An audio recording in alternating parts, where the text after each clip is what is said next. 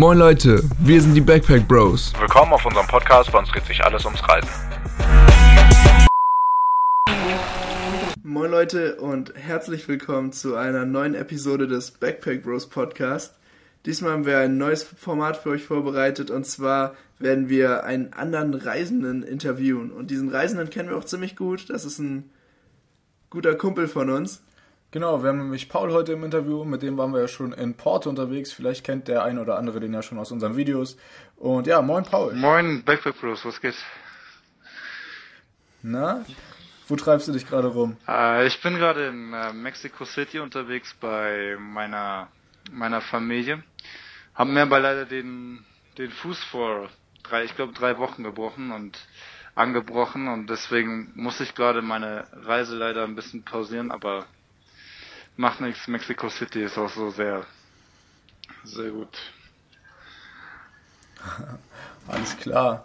Ähm, ja, du kannst ja erstmal ein bisschen was erzählen. Du bist, glaube ich, ja, oder du hast gerade deine, deine Reise in Chile begonnen und bist da ein bisschen rumgereist, oder? Ja, genau. Ich habe jetzt vor, ich glaube vor zweieinhalb Monaten oder drei Monaten äh, habe ich meine Reise gestartet und bin dann erstmal nach Santiago de Chile geflogen, mit dem, mit dem Plan erstmal ein bisschen länger in Santiago zu bleiben, aber das hat sich dann alles ein bisschen, meine Planung muss sich dann ein bisschen umstrukturieren, weil ich habe einen guten Kontakt zu einer christlichen Foundation in einem chilenischen Dorf im, weiter im Süden, ähm, in der Region Los Lagos, glaube ich, hergestellt.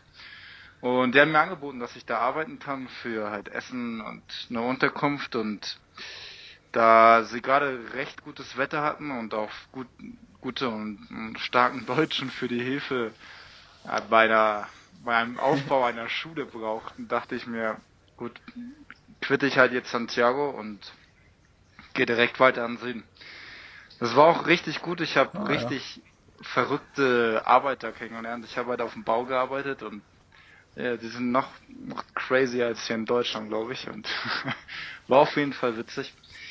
Ähm, und da habe ich dann zwei Deutsche kennengelernt und die haben mir dann empfohlen, dass ich unbedingt nach Patagonien gehen sollte, solange das Wetter halt noch ein bisschen mitspielt. Und dann bin ich nach, dann bin ich einen Bus genommen und bin dann nach Patagonien gefahren, hab mir die, die großen Städte da angeguckt und war im Nationalpark Torres del Paine und habe die Zeit da sehr genossen und danach bin ich dann wieder zurück nach Santiago und dann auf eine Einladung von meiner Familie her bin ich dann nach Mexico City und auch schon hier in Mexiko ein bisschen rumgekommen, ein bisschen gereist in einem Bundesstaat und in Oaxaca.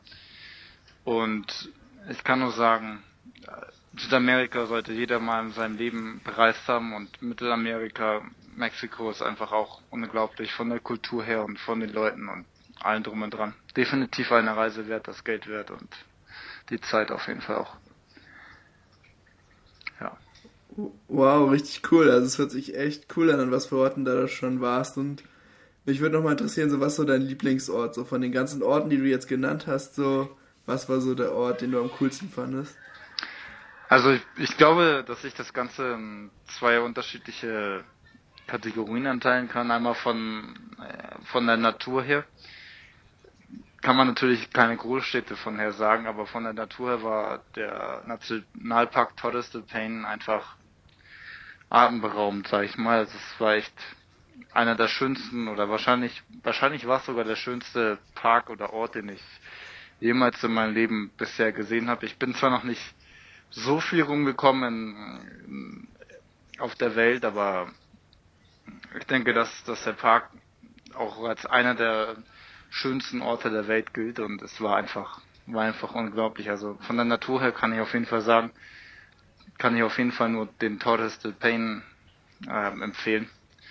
Unglaubliche Landschaften und Da warst du zelten und so, ne? ja, man, also man kann zelten da oder man geht halt da in sogenannte Refugien und kostet ein bisschen mehr und wenn man halt als Backpacker unterwegs ist, glaube ich, dass man das Zelten besser ist. Außerdem kann man mit dem Zelten, denke ich, auch einfach so diese die, den, die spirituelle Energie des Parkes etwas besser aufnehmen. und Alles klar. von Städten her würde ich ganz klar sagen Mexico City. Als zweitst- zweitgrößte Stadt der Welt und ja, einfach atemberaubend. Genau so. Echt? Ist die so groß? Wusste ich gar nicht. Das ist eine, das ist die zweitgrößte, also mit den zweitmeisten Einwohnern der Welt, also ich glaube 23 Millionen. Irgendwie sowas in den Dreh. Ähm, und einfach unglaublich, wie viele Menschen hier wohnen. Ich war auch schon in Mexico City auf einem im World Trade Center, da kann man in so einem Restaurant sitzen, was sich halt um die eigene Achse dreht. Also du sitzt da und während du isst und was trinkst, drehst du dich halt einmal um 360 Grad rum und du siehst halt einmal im 360 Grad Winkel halt die ganze Stadt. Und man sieht bis zum Horizont Häuser und am Ende sieht man vielleicht irgendwo Berge, wobei das auch, wobei das halt auch auf die Sicht auf, drauf ankommt. Hier ist ziemlich schlechte Luft und viel Smog, aber äh, es ist unglaublich. Definitiv, ja.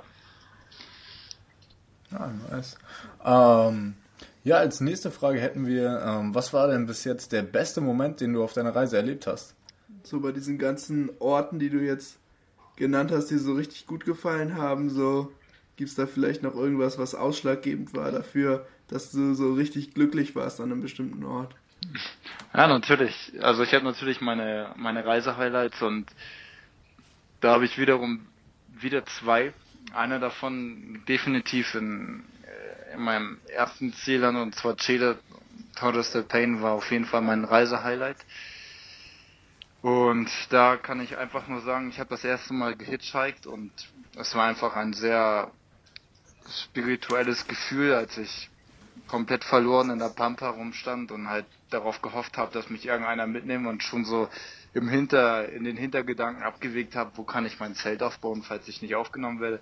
Weil da kam halt alle zehn Minuten vielleicht ein Auto und das waren meistens irgendwelche Arbeiter, die dann überhaupt gar keinen Bock hatten, dich mitzunehmen. Das ist nämlich ziemlich schwierig in Patagonien allgemein oder auf der Strecke von der nächstgelegen, von dem nächstgelegenen Dorf zum Park zu kommen. Das sind ist erstens eine ziemlich lange Strecke, ich glaube zwei Stunden brauchen wir im Auto. Und ähm, ja, und da fahren halt nur Arbeiter und ähm, Touristen längst. Keine LKWs, die einen halt, halt sonst normalerweise mitnehmen und demnach stand ich auch sehr, sehr lange in der Pampa rum und äh, das war einfach ein sehr befreiendes Gefühl.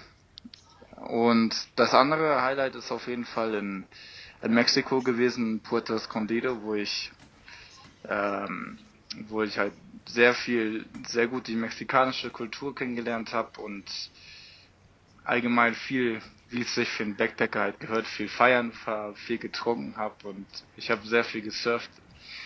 Also das waren auf jeden Fall die zwei, zwei Highlights meiner Reise.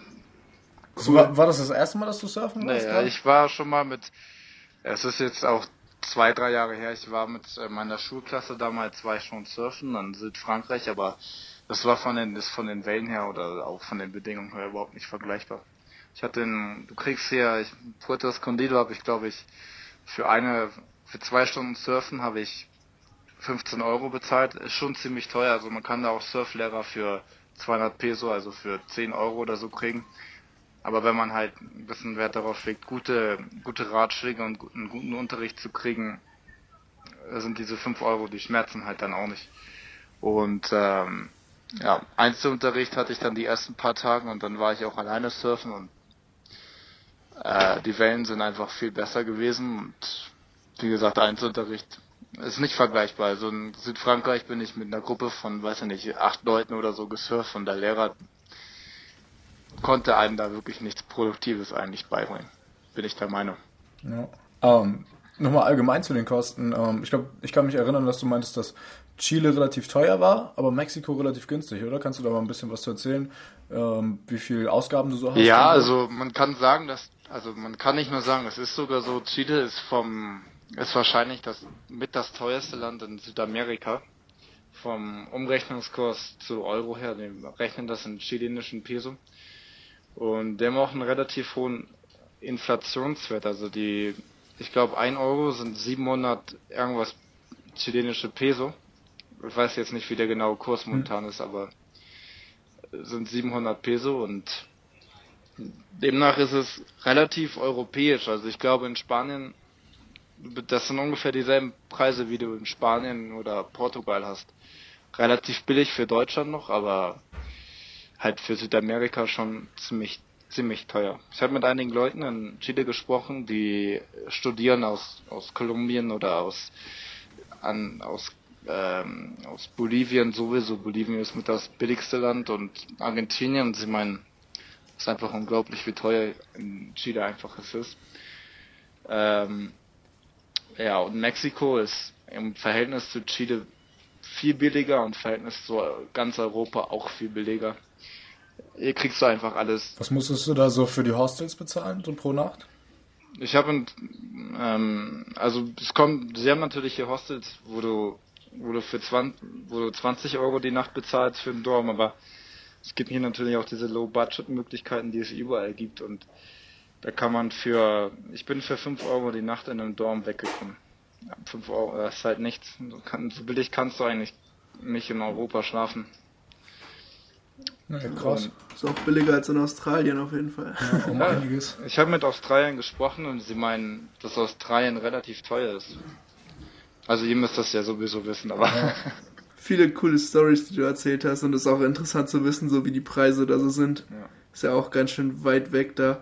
Ähm, neben den ganzen positiven Geschichten, die du jetzt so erzählt hast, hast du so im Kontrast dazu vielleicht noch irgendwie so eine ganz negative Erfahrung schon gemacht auf den Reisen? Irgendwie so vielleicht jetzt so der schlimmste Moment deiner Reise bis jetzt? Wo du gar keinen Bock mehr hattest. ja, also jetzt natürlich dadurch, dass ich mir meinen Fuß angebrochen habe, das war so ein überhaupt kein Bock-Moment, aber äh, weiß ich. Ist auch eine blöde Sache gewesen, oder? Was, was war das nochmal? Du hast Fußball gespielt oder so? Ja, also ich habe Fußball gespielt und es hat geregnet und ich bin einfach dumm weggerutscht und dann irgendwo hängen geblieben und dann hat's hat's richtig knack gemacht. Ja, es war mexikanisches Football und ja, ich werde glaube ich in Mexiko nie wieder Fußball spielen. Besser ist das. Besser ist das. Ähm, Aber ja, wo du jetzt gerade schon erzählt hast, äh, mit deinem gebrochenen Fuß, du warst ja wahrscheinlich auch im Krankenhaus und so, ne? Wie war es da so? ähm, ja, war das eine, irgendwie ein bisschen gruselig war eine. Erfahrung auf jeden Fall. Also generell die Ärzte hier in Mexiko sind gar nicht so schlecht, wie man, wie man erstmal denken, denkt. So bestimmt nicht auf dem, auf dem selben, selben Level wie, wie in Deutschland. Also glaube ich nicht, aber ähm, eigentlich, sind- eigentlich sind die Krankenhäuser hier auch relativ gut ausgestattet, viele. Dann wahrscheinlich auch dann relativ teuer, aber äh, ich glaube, du kannst hier dieselbe Verpflegung kriegen wie, wie in Europa auch. Allerdings war ich dann in einem, in einem Krankenhaus, der dann empfohlen wurde von einem, von einem Arzt in, Arzt in dem Sportclub, in dem ich, in dem ich war. Und ähm, ja, das war dann halt alles so ein bisschen aus den 70ern und 80ern eingerichtet und sie haben halt auch ernsthaft mit so einer, mit so einer Schreibmaschine geschrieben und dann hat man sich schon so gefragt, ja, okay, mit so einer Schreibmaschine. Also es war auf jeden Fall eine witzige Erfahrung. Aber wünscht man ja trotzdem keinen, ne? Naja, also es war auf jeden Fall, also ich glaube nicht, dass, dass das, dass das Krankenhaus schlecht ist, aber es war jetzt so von der Ausstattung noch nicht ganz so. aber gut, ich glaube, es gibt Schlechteres. Definitiv. Und hattest du noch so einen zweiten richtigen Scheißmoment, wo du dachtest, boah, hätte ich das mal bloß nicht gemacht oder so? Ja, den hatte ich ehrlich gesagt auch und das war auch, ich glaube, den habe ich auch schon bei den, bei den glücklichsten oder besten Momenten auf meiner Reise gesagt. Nämlich als ich, ähm, was ich schon erzählt hatte, Hitchhiken war in, in Patagonien. Und es war halt irgendwie so, dass ich eigentlich zu diesem Park von dem, von der, von dem Dorf Puerto Natales wurde ich zum, zu, ähm, wollte ich zu dem Park eigentlich mit dem Bus fahren, so wie es halt jeder macht und dann gleich ein Rückticket und so weiter und so fort, dass ich halt gar keine Probleme habe. Ähm, ich bin dann zum Terminal hin, aber die meinten so, ja, wir haben heute keine, keine Karten mehr und du musst, musst halt bis morgen warten. Wobei morgen auch irgendwie schon der erste Bus ausgebucht ist, da musst du auch ein bisschen gucken, meinten sie irgendwie. Da war ich ziemlich angepisst, weil ich halt nicht einen Tag länger bezahlen wollte, nur, nur halt um zu warten, bis ein Bus kommt. Und hatte am Vorabend dann einen, einen Typen aus Spanien oder einen spanischen Backpacker kennengelernt und der hat mir halt erzählt, dass es möglich ist, von hier aus nach, ähm, nach zum Park zu, zu hitchhiken, aber wohl re relativ schwierig, was ich schon erzählt hatte, weil halt keine LKW-Fahrer oder äh, Trucker halt dahin, dahin düsen. Ähm, ja, aber ich habe mir dann so gesagt, entweder du gehst jetzt zurück in dein Hostel und bezahlst eine Nacht für, für Warten, oder du versuchst es einfach und kommst so weit, wie du kommst und du hast ein Zelt und zur Not pennst du halt irgendwo. Und ich habe es dann einfach versucht und mich hat dann auch jemand mitgenommen und nach den ersten 15 Minuten meinte er halt, ja, aussteigen, ich muss hier gleich rechts abbiegend äh, auf so ein Privatgrundstück und dann stand ich da halt mit so einem mit so einem Amerikaner, den er auch mitgenommen hat, mitten in der Pampa. Also ich habe nach links und rechts geguckt und es war einfach mal, ich habe nur diese Straße gesehen, bis zum Horizont, Horizont eine Straße und mehr nicht und vielleicht Berge und Felder und vielleicht zwei zwei Pferde standen da auf der Weide rum, aber ansonsten war ich da halt. Hättest doch die nehmen können. Ja, das das habe ich auch drüber nachgedacht, aber dann ist mir eingefallen, ich kann gar nicht reiten, also habe ich echt Probleme. ja, und dann stand ich da halt und dann dachte ich halt, so ich ja so als Deutscher, der halt eigentlich, wo ich noch eigentlich alleine zumindest noch nie richtig getravelt bin und dann stand ich da halt und normalerweise im deutschen Geistes oder deutsche Art ist halt, dass du immer einen Plan haben musst, wann das und das und das ist.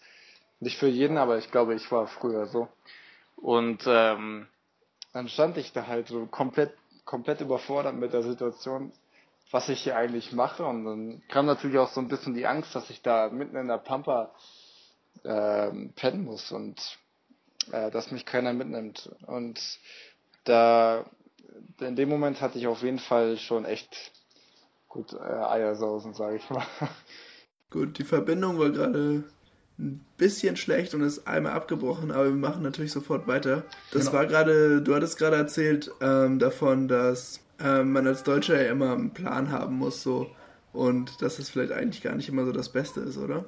Ja, genau. Also das war halt, ähm, in dem Moment hatte ich halt genau genau das, was halt viele Deutsche haben, meiner Meinung nach. Also das wurde mir von vielen von vielen im Ausland halt gesagt, dass, dass sie den Eindruck haben, dass in Deutschland halt so ist, dass man immer einen Plan haben muss und organisiert und alles, was vielleicht nicht jeder ist, was man auch bestimmt sagen kann oder jeder diese das auch ablegen kann, was auch vielleicht besser ist, weil wenn man halt immer so einen Plan hat, was ich halt in dem Moment hatte und deswegen hatte ich halt so ein bisschen bisschen halt, ich will nicht sagen, dass ich Schiss hatte, weil das hatte ich auf jeden Fall nicht, aber es war halt so ein bisschen so ein richtiger Moment, wo ich mir dachte, ach du Scheiße, was mache ich hier eigentlich? Genau, was halt eure Frage war. Und es ist bestimmt besser, wenn man das, das einfach ablegen kann als, als Deutscher, weil äh, es bringt einem einfach in dem Moment nichts, wenn man, wenn man Angst vor etwas hat, weil in dem Moment bist du halt aufs, ich sag mal, es hört sich jetzt ziemlich blöd an und äh, du bist aufs Universum, also sage ich mal, aufs Schicksal an, angewiesen, weil du du selber kannst halt nichts mehr machen. Du bist auf andere angewiesen. Du musst warten, dass einer so gnädig ist und dich mit in sein Auto nimmt und dann mit zum Park oder in Richtung, in Richtung deines Ziels halt mitnimmt. Und ähm, mhm. ja, das habe ich, in dem Moment habe ich auf jeden Fall diese, das erste Mal so diese, diesen, dieses typisch Deutsche, sage ich mal, oder was ich halt damals noch hatte, ähm, gemerkt, dass ich das, dass ich so war.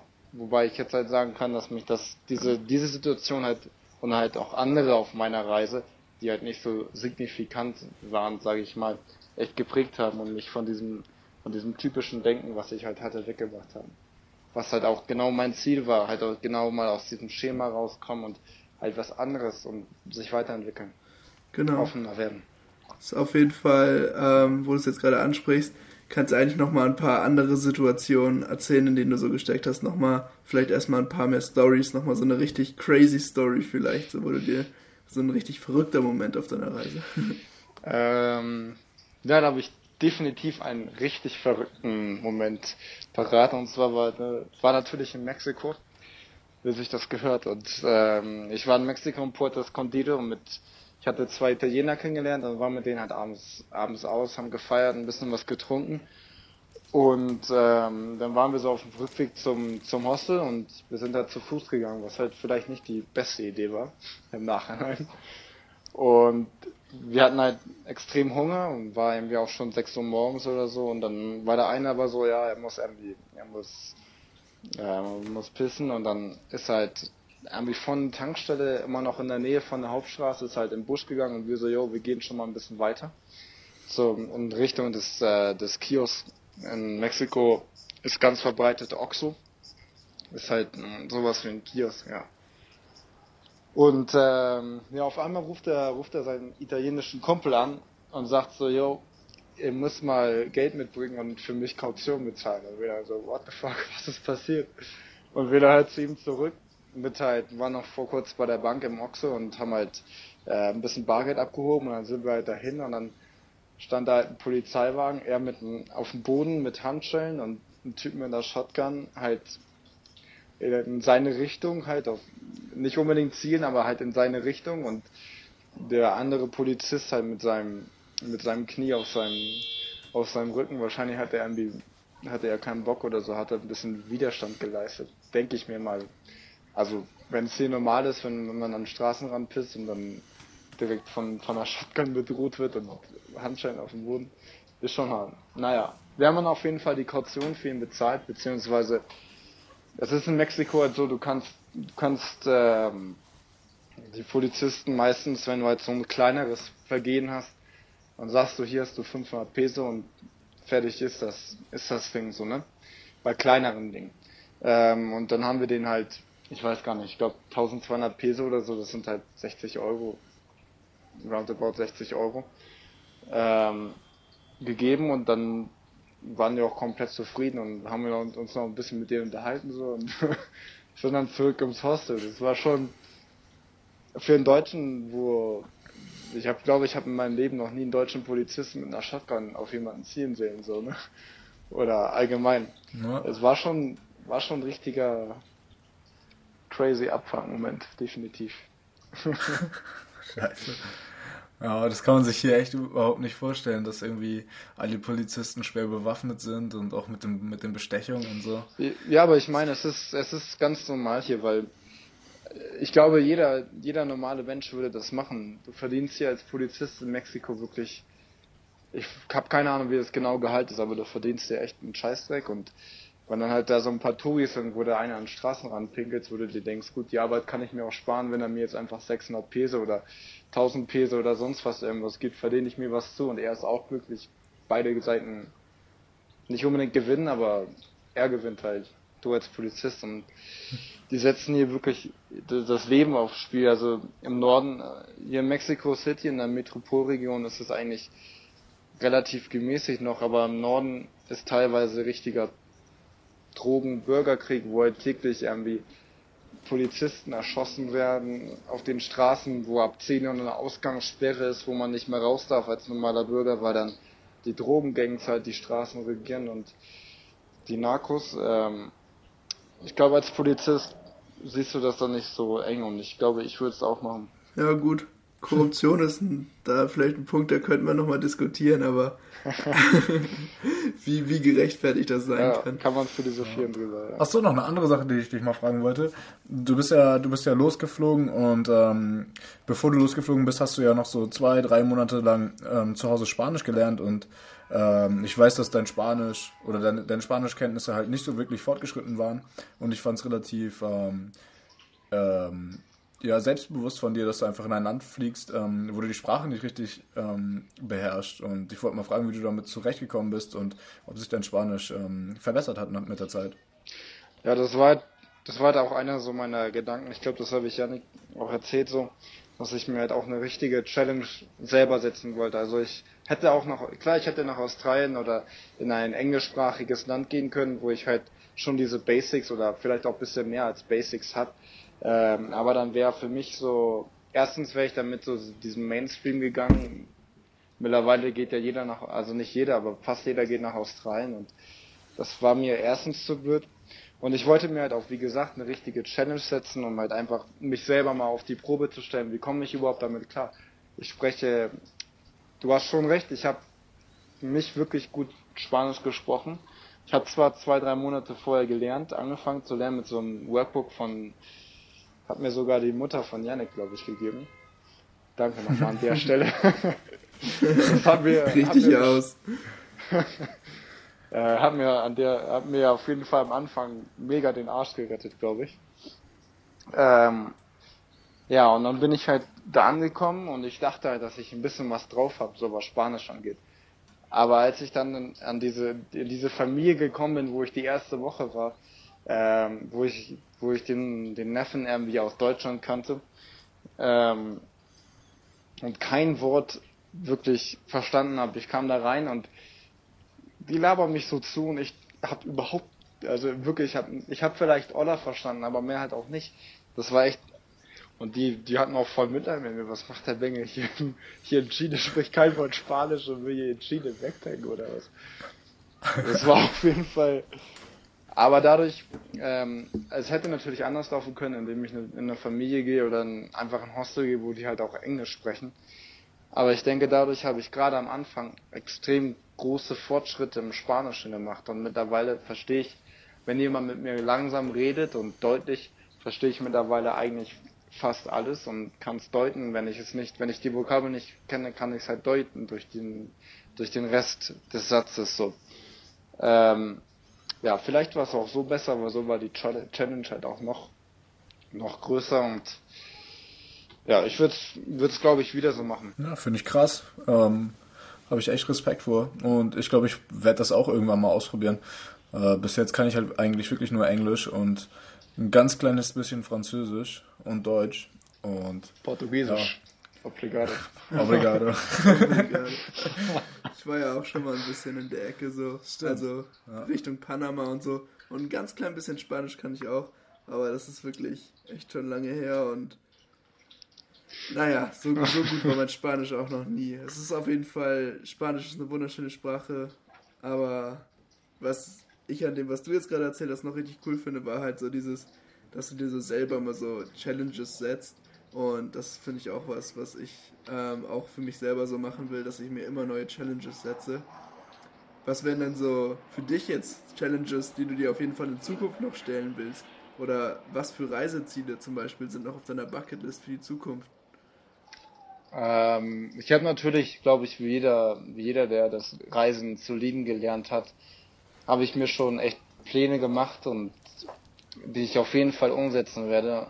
Zum Beispiel, wenn ich jetzt ähm, wieder mit meinem Fuß okay bin und einigermaßen gehen kann, möchte ich direkt auf dem schnellsten Wege zurück nach Chile und von Santiago dann eine Tour über Peru, Ecuador und nach Kolumbien starten und halt möglichst so viel wie es geht mit dem Bus oder per Hitchhiking oder ähm, per Kollektivo oder wie auch immer zurücklegen, halt auch viel vom Land zu sehen und ähm, vielleicht zwischendurch für eine Woche irgendwo auch arbeiten, versuchen mir da irgendwas zu klären, wobei ich mittlerweile halt so diesen, diese Einstellung habe, dass ich wirklich ohne Plan reingehe, nur halt weiß, ich möchte, das ist mein Ziel, das sind meine Fixpunkte, wo ich halt unbedingt hin möchte und ähm, das sind so meine einzigen drei, vier Vorlagen, die ich habe. Ich habe in Peru natürlich die Ziele, dass ich nach Machu Picchu will und ähm, Lima mir angucken will oder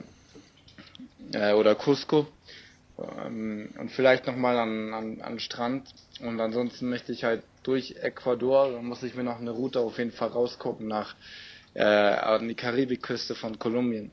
Ich habe zwar nur zwei Monate, aber ich denke, dass ich das wenn ich nicht zu viel Zeit verplempere mit, mit rum, rumhängen und rumchillen, was halt hier in Südamerika gut mal passieren kann, ähm, ist das auf jeden Fall machbar, denke ich. Ja, das ist auf jeden Fall mein Plan für die nächsten zwei Monate, die mir, die mir jetzt an, am Reisen noch anstehen. Und ansonsten bin ich echt schon am Plan, ob ich in Europa irgendwo, ob ich eine Europatour machen möchte, irgendwie durch den Balkan oder ich möchte auf jeden Fall noch nach Italien. Ich glaube, wir, wir planen sowieso noch mal irgendwas zusammen in Europa. Im ja, Sommer, wenn ich wieder da Fall.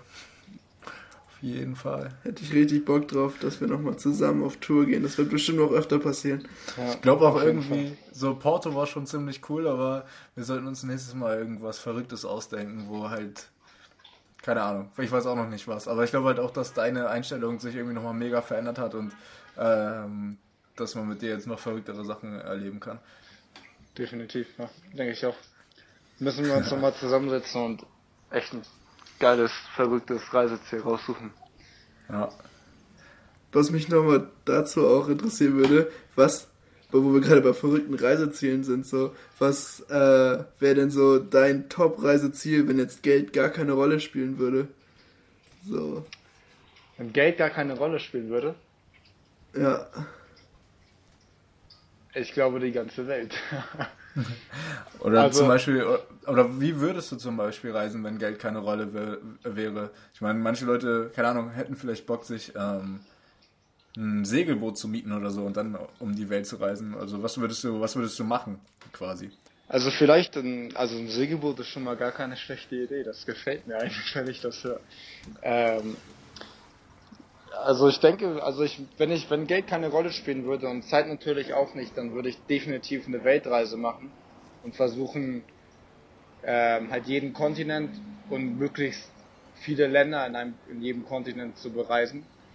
Und da würde so ein Segelboot natürlich nicht, nicht schlecht kommen, wenn man damit damit irgendwie rüber nach Amerika, nach, nach Kanada oder äh, weiß ich nicht, wo rüber schippert und dann halt da das Schiff dann per, per, weiß ich nicht, gibt's ja bestimmt Transportwege oder man lässt das dann von einem anderen irgendwo hinschippern, irgendwie nach Mittelamerika und dann reist man durch, durch Kanada, Nordamerika, durch Mexiko bis, bis meinetwegen nach Panama und steigt dann im Panama-Kanal wieder auf, sein, auf seine Yacht und segelt dann irgendwie runter nach, nach Südamerika bis, bis zum Feuerland oder so. Ähm, weiß ich nicht, also definitiv wäre die ganze Welt dann mein Ziel. Ähm, ich habe ehrlich gesagt, war mein, war mein Traum nach Südamerika zu gehen und halt auch die südamerikanische Kultur kennenzulernen. Und mir fällt jetzt spontan, muss ich ganz ehrlich sein, nicht ein Top-Reiseziel ein. Vielleicht ist dann Südafrika. So. Hätte ich auch nochmal Lust drauf. Aber, Würde ich, würde ich auch mitkommen. ja. Noch ein Äh, bisschen surfen. Nice. Hört sich auf jeden Fall nach einem guten Plan an. Mhm. Definitiv finde ich auch, ja. Da, wo wir schon über Planung geredet haben, ähm, gibt es Sachen, die auf deiner Reise auf jeden Fall überhaupt nicht fehlen dürfen oder irgendwelche Tipps und Tools, die du bei der Reisevorbereitung ähm, nutzt? Ja, also ganz klar, was bei mir nicht fehlen darf, ist ein Handy. Einfach weil du, weil du das momentan als oder weil du das einfach als Universalobjekt oder Gadget einfach nutzen kannst. Du kannst damit Videos machen, Fotos, du kannst damit mit Freunden in Kontakt bleiben, du kannst dir Notizen selber, Sprachnotizen selber, Erinnerungen, Wecker, äh, es ist einfach unglaublich, was man mittlerweile mit so einem Ding halt machen kann. Das kann ich auch hemmen auf der Reise, ganz klar. Und ich habe auch schon ein paar Leute kennengelernt, die einfach gar kein Handy haben und nur an Telefonzellen oder an in Hostels über Telefon oder zu Hause anrufen oder halt Internetcafés. Ähm, aber ich denke, dass, dass wenn man seine, wenn man wirklich feste Kontakte in, in seinem Heimatland hat, dass man mit dem Handy einfach perfekt das teilen kann. Also bei mir sollte eigentlich ein Handy nicht fehlen. Meinetwegen auch die GoPro, die, die ich ja von euch gesponsert, sage ich mal, bekommen habe. die auch noch Na gut, ges ges Wir wollen die schon wieder haben. ja, Aber sind gespannt auf die Aufnahmen. Definitiv. Bekommt ihr auch wieder, keine Sorge. Also GoPro würde ich auch sagen, was bei mir nicht fehlen darf, ist definitiv ein, nicht unbedingt ein Tagebuch, aber ein Notizbuch oder irgendwie sowas, wo man halt so Kontaktdaten ähm, alle aufschreiben kann, weil Handy kann immer mal verloren gehen. Na, Janik. äh, Handy kann immer mal